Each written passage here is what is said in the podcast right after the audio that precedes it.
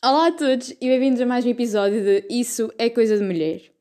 Eu demorei, assim, relativamente algum tempo a preparar eh, este episódio, digamos assim, porque eu estava sem criatividade alguma e simplesmente não sabia do que é que ia falar. E só hoje, no dia 15, é que hum, eu juntei eh, vários sites e várias informações para falar para trazer para este episódio, porque eu acho que já estava. Eu fiquei mesmo. A minha fonte de criatividade simplesmente secou e eu não sabia do que é que ia falar e eu estava assim a pensar: pronto, hoje não vai sair podcast, vai sair, vai sair para a semana, não interessa. Mas uh, eu não ia ficar eh, muito bem comigo mesma, então uh, espero que saia hoje. E, bom, este, este episódio vai ser dividido em três partes. Na primeira parte eu vou referir um bocadinho um, o Dia da Mulher, que foi a segunda-feira passada, e, um, e na segunda parte vou falar sobre a, a mulher, o papel da mulher na política, pelo menos em Portugal. E a terceira e última parte vai ser sobre a minha rúbrica, entre aspas, normal, que é a feminista da semana.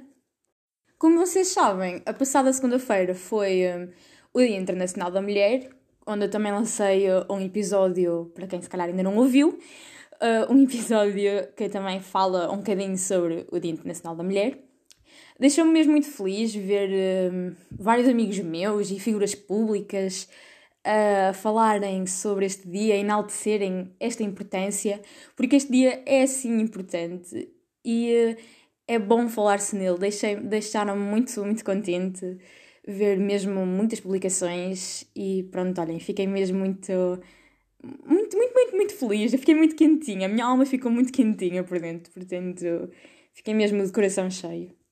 Falando disso, eu andava à procura de temas para este episódio, porque, pronto, né, como já disse, a minha fonte de criatividade estava sequinha. Então, no meio das minhas pesquisas, digamos assim, eu encontrei uma publicação do Sr. Fernando Rocha que me deixou extremamente feliz mas extremamente feliz porque eu já gosto muito dele como comediante. Eu acho que ele tem, pronto, assim, sua dose de piada, com a, assim a sua linguagem mais uh, do norte mesmo, mais badalhoca, digamos assim, já que já estou a usar assim mais porca. Mas uh, pronto, já fiquei, deixa-me mesmo muito contente e eu vou passar a ler a publicação que ele pôs. Ontem foi Dia da Mulher. Hoje mostro-vos um tabuleiro dos anos 50 fabricado pela gigante americana MB que puta de lata que aqueles gajos tinham. Começou ele por escrever. Peço já desculpa pelas asneiras, mas uh, eu estou simplesmente a ler. Ele uh, começou assim, estava a falar de uma ilustração da capa do jogo da, da Batalha Naval, que mostrava duas mulheres a lavarem a louça e dois homens a jogar. Voltando a citar, as mentalidades mudaram, e ainda bem. Quer dizer, não mudaram, estão a mudar porque ainda falta mudar muita coisa, mas com a vontade de mudar também vem a merda do exagero, dos radicais. A ideia é mudar mente de uma forma moderada, mas quando essa harmonia chegar, eu já não devo cá estar. Detesto machismo, detesto feminismo, adoro igualdade de género.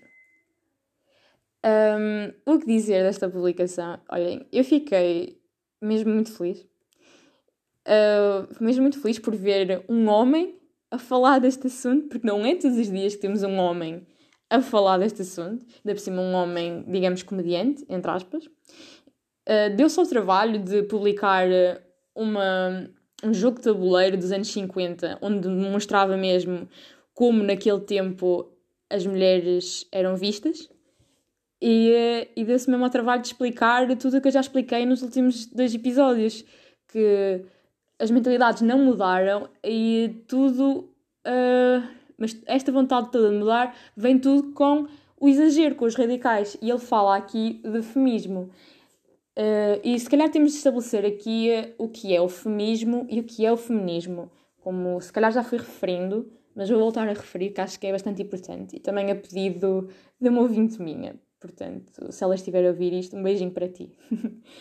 Portanto, o que é o feminismo? Como já fui falando, o feminismo um, ele defende a superioridade feminina, ou seja, podemos considerar o feminismo completamente oposto do machismo.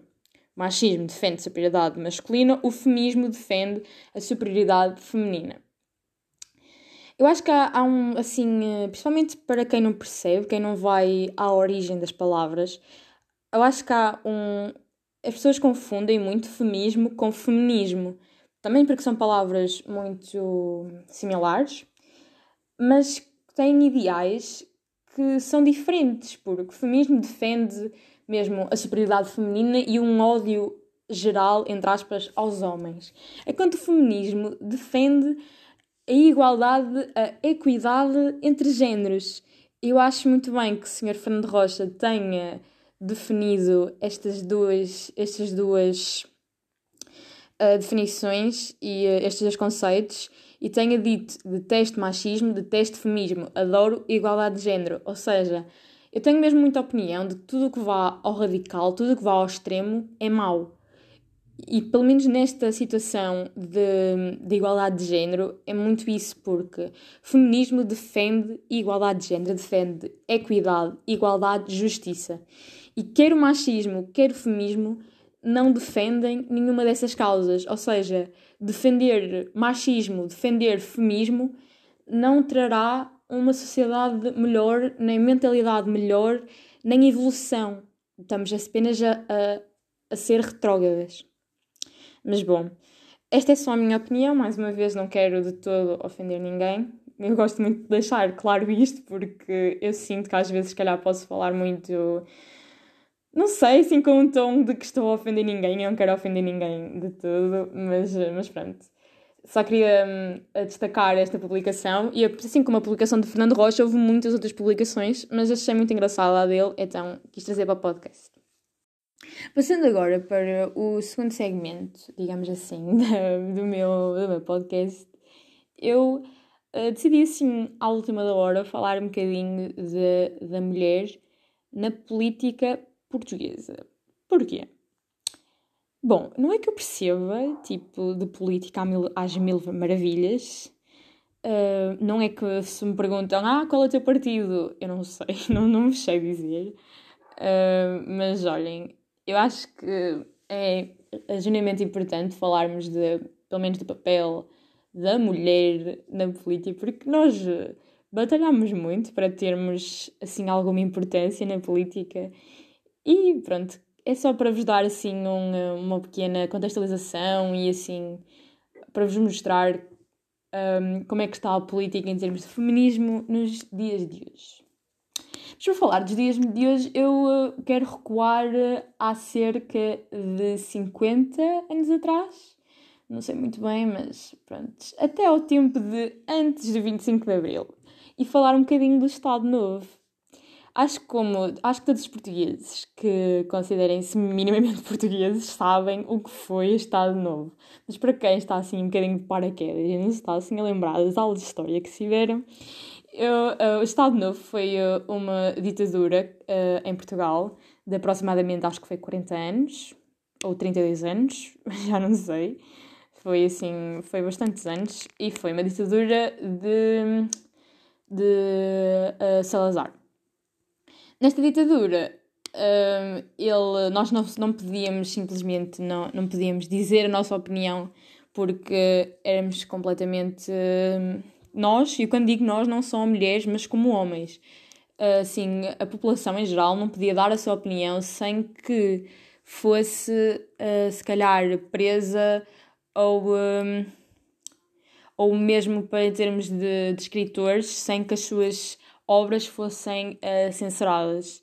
Há muitos escritores que tinham muitas obras e que foram uh, censuradas pelo tal lápis azul que era simplesmente riscar tudo que não queriam ou que achavam que oprimia uh, o, o governo em si.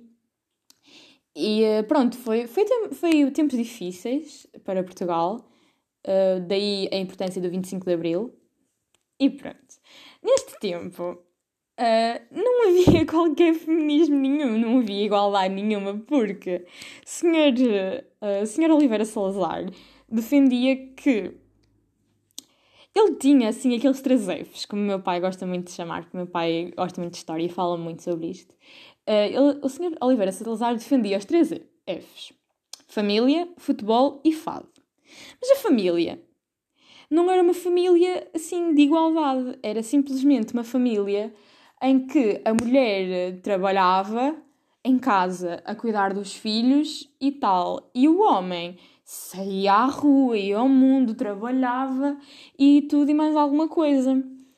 Ou seja, não, não há feminismo. Senhora Oliveira Salazar não defendia feminismo algum. E acho que não é preciso sermos minimamente inteligentes para ver que era óbvio que Sr. Oliveira Salazar não, não defendia feminismo nenhum. Ou seja, há 50 anos atrás, que para quem pensa que é assim há muito tempo, não é assim há muito tempo. Meu pai tem 50 anos, ou seja, tem 55, mas pronto. A mulher era vista de uma maneira horrível. E mesmo em termos de políticas, nós não podíamos votar. Ou seja, para eles, a mulher era inferior ao homem.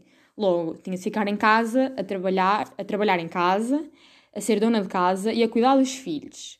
Ou seja, ela não teria nenhum, nenhum parecer acerca de política, acerca do seu país. Daí, nenhuma mulher poder votar. Não, nem podia ser, e não só votar, não podia ser juíza, diplomata, militar, polícia, não podia ser.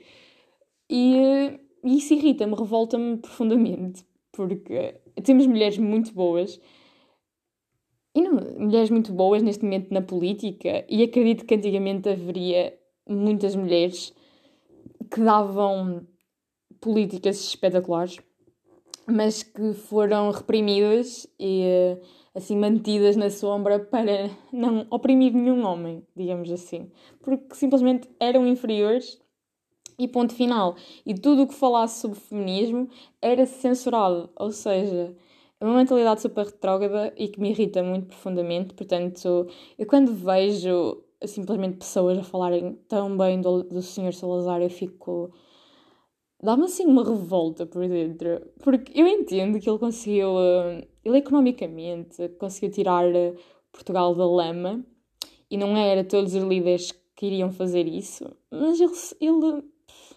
ele para mim perde tanto em termos sociais. É que já, eu já quero ignorar a, a economia dele, porque não acho que devemos dizer que ah, ele foi, ele foi um deus, ele fez muito, muita coisa pelo nosso país, não sei o que, não sei quê, e simplesmente ignorar tudo o que ele tem de errado, porque acho que isso é, é estúpido. Portanto, uh, quem tiver essa opinião, por favor, afaste-se de mim, que se não leva como uma cadeira na testa. portanto, portanto, neste não podíamos votar, como já disse, não podíamos ser polícias, juízes, diplomatas e whatever. Mas o que é que mudou? Veio 25 de Abril, ou acho que até mesmo antes disso, não sei ao certo, uh, e tivemos o nosso direito ao voto.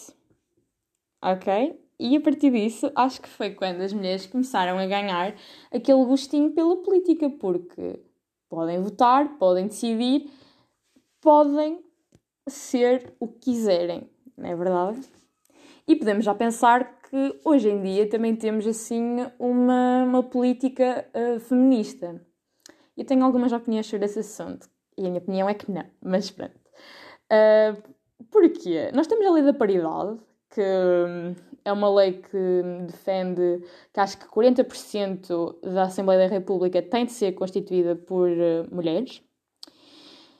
E por mais que essa lei seja, entre aspas, feminista, ela acaba por ser ela não devia de ser necessária. Estava a discutir isto uma vez numa aula com, com uma amiga e pronto, foi ela que trouxe isto e para isso que eu trago ao podcast. Eu sei que ela vai ouvir o podcast, portanto, Sofia, uh, desculpa estar a referir o teu nome no podcast, mas uh, pronto, isto, obrigada por esta ideia. Mas eu concordo muito com a opinião dela, porque esta tal lei da paridade, por, por mais boa que seja, um, não devia de ser necessária, não devíamos de estar a impor o papel da mulher na política.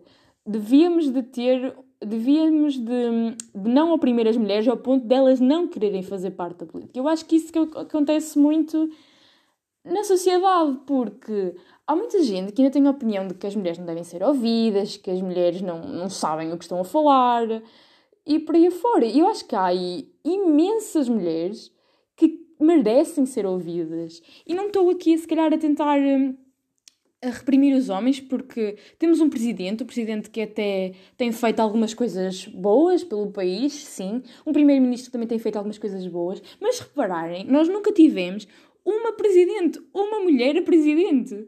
Tivemos uma senhora uh, que foi presidente durante uns seis meses para substituir outro presidente e foi só isso. Todos os cargos importantes no país são todos preenchidos por homens.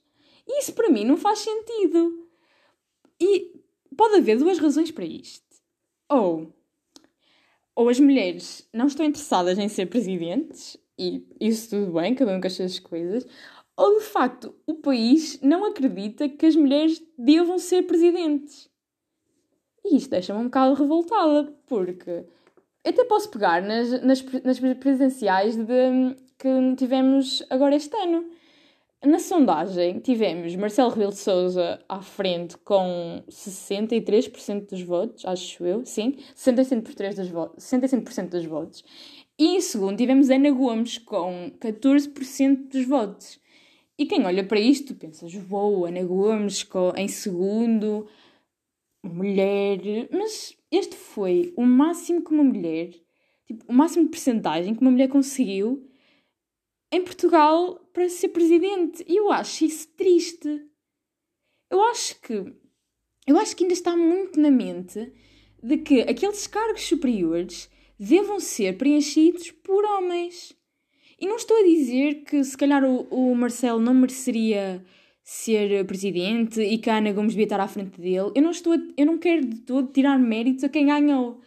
Porque, pronto, eu como já disse, eu não percebo de todo assim muito de política e acho que é, pronto, cada um com a sua opinião, mas eu acho que ter só duas mulheres a concorrer para, para presidente e 14% ser a maior percentagem que alguma mulher em Portugal teve, eu acho triste. Acho mesmo muito triste. E, e tenho muita pena que não haja mais mulheres a quererem concorrer, mas ao mesmo tempo percebo. Porquê? Porque eu, eu juro, eu vou falar aqui mal do André Ventura. Sinto muito para quem apoia o André Ventura, mas eu não apoio e peço desculpa se for, for ofender ninguém, se for ofender alguém. E uh, desculpem, mas ok, eu vou falar mal do André Ventura. O André Ventura passou a, a campanha dele toda simplesmente a denegrir a imagem das duas mulheres que estavam a concorrer contra ele começando por dirigir-se a Ana Gomes como a candidata cigana, histérica e obcecada. Quando o mesmo diz que ameaça demitir-se, no caso que Ana Gomes ficou à frente dele nas, nas eleições. Ana Gomes ficou à frente dele nas eleições. Foi a, a melhor coisa que vi nestas eleições. Eu até bati palmas na altura. Mas ele não, não se demitiu, obviamente. Ele foi a eleições outra vez ganhou. Mas pronto, isso acho que já é outro, outro podcast. E o que é que isto leva a querer?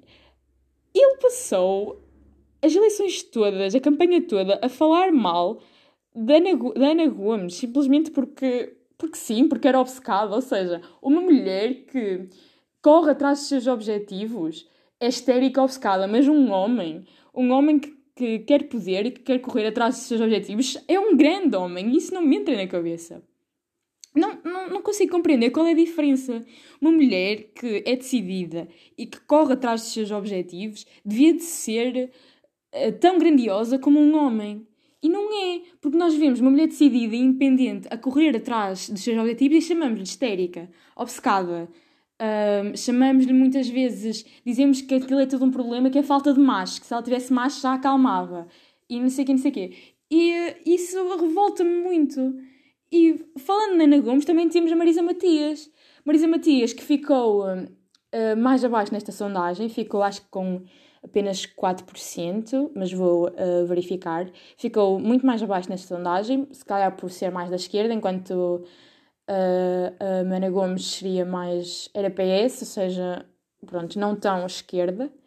A Marisa Matias teve 3%, ficando abaixo ainda de Marcelo, Ana Gomes, André Ventura e João Ferreira e acima de Tiago Maia e Vitorino Silva.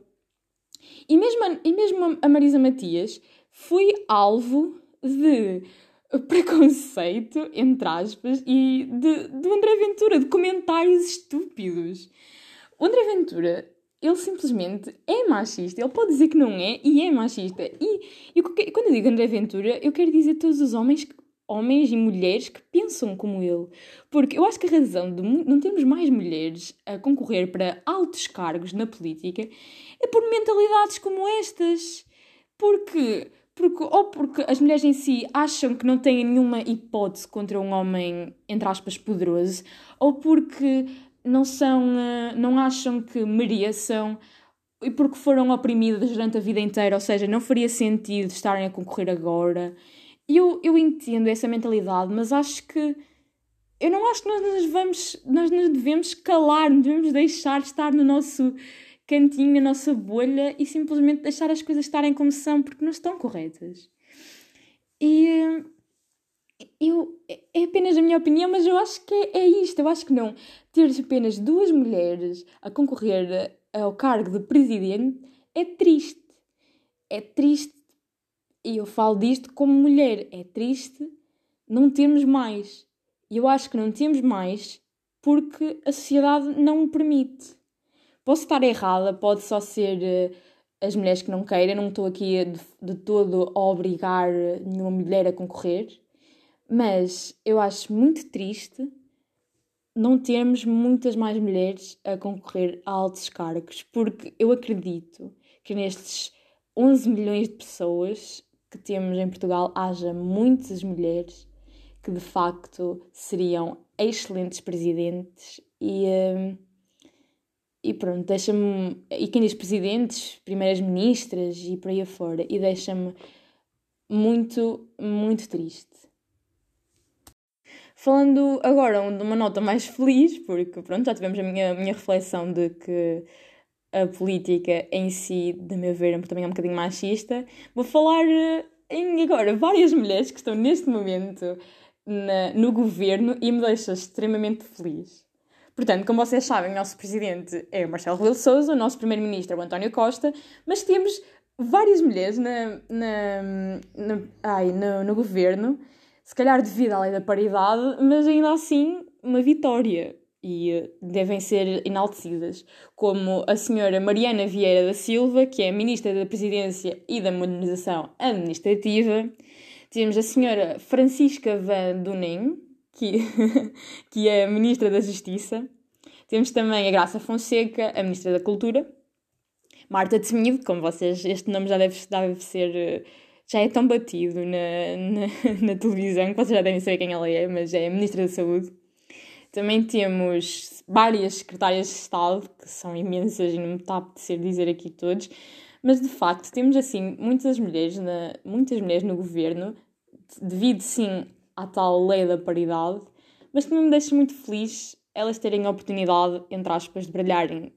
E eu acho que acho que hum, não são referidas o suficiente estas mulheres, pelo menos na, na, nos meios de comunicação, como a televisão, ou se calhar sou só eu que não as conhecia, também pode ser isso, mas acho que elas deviam de ser eh, enaltecidas mais vezes, porque nós conhecemos a maior parte dos ministros, nós sabemos o nome deles e não sabemos os diversos nomes das mulheres, e eu acho isso um bocadinho, um bocadinho triste. Por exemplo, eu não sabia o nome da, da Marta Temido, uh, que é Ministra da Saúde, que é assim um cargo pronto, importante, e só sei agora por causa do, da pandemia, e é um bocadinho triste. Mas acho que todas estas mulheres devem ser enaltecidas e devemos agradecer por, por, pelo menos como mulher, devemos agradecer por termos algumas mulheres no governo a representar-nos. Isto se elas a representar os nossos ideais de feminismo enquanto pessoas. Porque se forem mulheres que são machistas, eu também dispenso. Mas ok. Passando agora para o último segmento eh, do, do meu episódio, a feminista desta semana é a senhora Maria de Lourdes Pintacilgo. E quem é Maria de Lourdes Pintacilgo? Eu pergunto-me. Eu sei que há uma pessoa, voltando a referir a Sofia, que está a ouvir este podcast, que sabe quem é esta senhora, mas acredito que muitos de vocês não saibam, e vou passar agora a explicar, é por isso que cá estou. A senhora Maria, Maria de Lourdes Ruivo da Silva de Matos Pintacilgo foi uma engenheira química, dirigente eclesial e política portuguesa. E foi a única mulher que desempenhou o cargo de primeira-ministra em Portugal. Ou seja, a única. A única.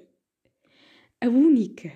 Entendam o que é ser a única mulher a ter desempenhado um alto cargo na política portuguesa. Eu estou a chorar por dentro. Eu estou muito feliz porque ao menos tivemos alguém, mas muito triste. E, para além do mais, foi a segunda mulher a desempenhar o cargo de Primeira-Ministra na Europa. Dois meses depois de ter sido a senhora Margaret Thatcher no Reino Unido. Ou seja, ficou em segundo lugar, mas ainda assim foi das primeiras. Das primeiras. Esta senhora é uma deusa. É uma deusa. Nasceu na freguesia de São João, no Conselho de Abrantes. Era filha de um empresário e de uma uh, dona de casa. Formou-se em uh, Lisboa, no Instituto Superior Técnico, em Engenharia Química Industrial, numa época em que poucas mulheres uh, seguiam esta área, a área de engenharia. Para verem, no curso existia 250 alunos e apenas 3 eram mulheres, sendo uma, de uma delas ela, obviamente. Ela decidiu escolher esta licenciatura para além de gostar porque queria mostrar um, a toda a sociedade feminina que elas podiam de facto seguir aquela, aquela área e que não era uma área só para homens. Ou seja, ela queria mostrar uh, outros horizontes às mulheres. Iniciou a sua carreira profissional em setembro de 1953 como investigadora. Uh, depois foi nomeada chefe de serviço no Departamento de Investigação e Desenvolvimento da Companhia União Febril, ou seja, da, da CUF que foi a primeira mulher a ser aceita nos seus quadros técnicos, ou seja, a CUF até aquela data só tinha aceito homens, sendo a senhora Maria de Lourdes Pintacilgo a primeira mulher. Ou seja, primeira mulher primeira-ministra, primeira mulher na CUF. A senhora estava destinada a grandes coisas. Ela já devia de, de, de ver que estava completamente destinada àquilo. Depois da Revolução de 25 de Abril, em 1974, ela foi nomeada Secretária de Estado da Segurança Social no primeiro governo provisório, ou seja, o primeiro governo antes de termos um presidente a sério, digamos assim. Foi Ministra dos eh, Assuntos Sociais no segundo e terceiro governos provisórios e também uh, foi Presidente da Comissão da Condição Feminina, porque, e permaneceu em funções até à tomada de posse como embaixadora junto da Organização das Nações Unidas para a Educação, Ciência e Cultura, ou seja, a Unesco. É o que eu digo, esta senhora, quando cresceu, ela já devia de, de saber que estava destinada a grandes coisas. Ela já devia de saber. Eu, pelo menos, eu se fosse a primeira mulher, a primeira mulher uh, num, uh, num, numa, numa empresa tipo, a trabalhar lá, eu devia pensar, uou, wow, eu sou mesmo especial, eu vou ser, eu vou ser a maior. eu pelo menos acho, eu às vezes acho que quando me acontecem certas coisas eu fico tão, com a autoestima tão em altas, eu acho que esta senhora devia ter a autoestima muito em altas, mas isto é só a minha opinião, estou aqui a divagar um bocadinho. Uh, a 19 de julho de 1979 foi uh, indicada então para Presidente da República uh, pelo general António Ramalhianes para esfiar o quinto governo constitucional. Um governo de gestão incumbido de, preparar as eleições legislativas intercalares marcadas para 2 de dezembro desse ano. Tornou-se a primeira mulher portuguesa a assumir o cargo de chefe de governo. Um, isto só para que, em 1980, o candidato Ramalhianes fosse presidente da República. E depois, até aquela data, ela não voltou a ser a, a, a primeira-ministra. É uma tristeza.